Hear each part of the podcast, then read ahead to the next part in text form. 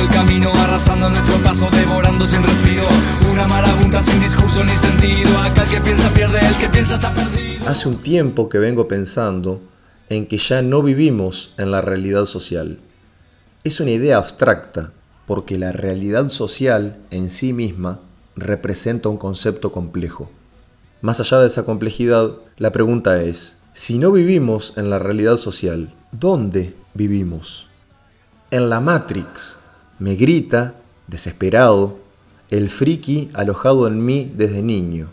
Y no se equivoca tanto. Gran parte de nuestros actos tienen un origen y un efecto virtual y forma parte de una cadena de actos con orígenes y efectos virtuales. Hay temas que toman la fuerza de voluntad que mueve montañas para luego desaparecer a la inmensidad de la web cuando un tema nuevo los reemplaza. Usuarios de redes que adoptan imágenes de perfil y hashtags que lloran por Notre Dame y rezan por París, Siria y Amazonas. El otro día, por ejemplo, revisaba Twitter y veía ascender como tendencia el hashtag Todos por Juan. No entendía a qué se refería. La cantidad de usuarios que replicaban el hashtag ascendía de forma notable, segundo a segundo. Pero la poca información sobre el origen de esa iniciativa iba perdiéndose entre las infinitas réplicas. Con paciencia pude acceder a lo que parecía el origen de la cuestión. Aparentemente, Juan era un niño de 11 años que vivía en la calle luego de haber perdido a sus padres y que necesitaba un tratamiento muy costoso por una enfermedad que padecía, que hasta ahora no lo había afectado demasiado, pero que de no corregirse a corto plazo traería consecuencias irreversibles. Las redes sociales estallaron. El hashtag Todos por Juan se hizo tendencia día tras día. Las publicaciones inundaban Twitter, Facebook e Instagram.